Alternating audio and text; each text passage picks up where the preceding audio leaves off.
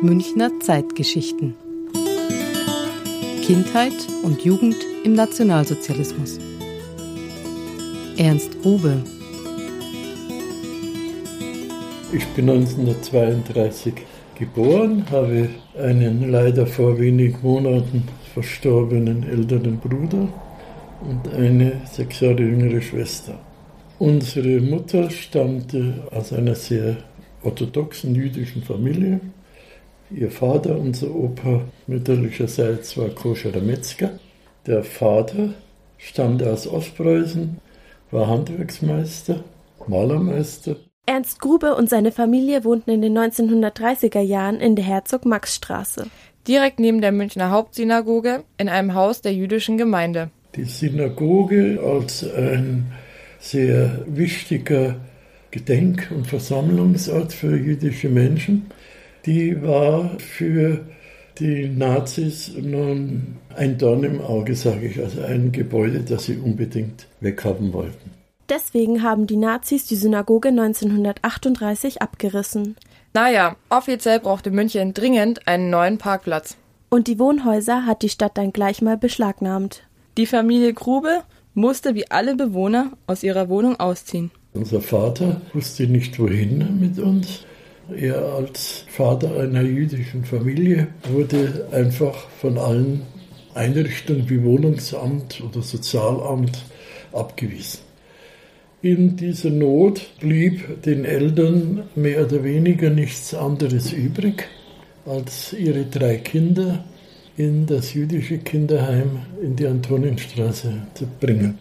Das Antonienheim war ursprünglich für Waisenkinder gedacht. Später sind dort auch Kinder aufgenommen worden, deren Eltern noch lebten. Ernst Grube war sechs, als er ins Antonienheim kam. Ganz schön klein, ohne Eltern. Ja, aber dafür auch erstmal in Sicherheit. Er erzählt, dass jüdische Kinder ständig mit Anfeindungen konfrontiert wurden und es als Judensäue verschrien waren. Und dann war dieses Heim einfach ein Zuflucht auch. Aber es war auch ein kleiner Familienersatz. Ich sage ein kleiner, mehr kann so ein Heim nicht sein. Allerdings mussten die Kinder im Antonienheim auch mithelfen. Ich kann mich erinnern, dass ich immer meine Strümpfe selber stopfen musste, was meine Frau sehr positiv erlebt. Aber wir haben auch so, ich weiß nicht, ob Sie das kennen, so Deckchen gestickt, so Kreuzstiche. Ich habe das scheinbar so gut gemacht, dass die Tanten, also unsere Betreuungsleute, dass die dann immer gesagt ja Ernst, du wirst mal ein guter Schneider, das machst du ja ganz hervorragend. Das klingt alles sehr idyllisch. War es aber nicht nur. Ernst Grubes Eltern durften nur zu den Besuchszeiten in das Heim kommen. Und wenn sie kamen, haben sie sich vor allem um die kleine Schwester gekümmert. Die war ja noch ein Baby. Außerdem musste Ernst Grube ab Oktober 1941, wie alle Juden, in der Stadt einen Judenstern tragen. Ein Judenstern, mit dem er vieles nicht durfte.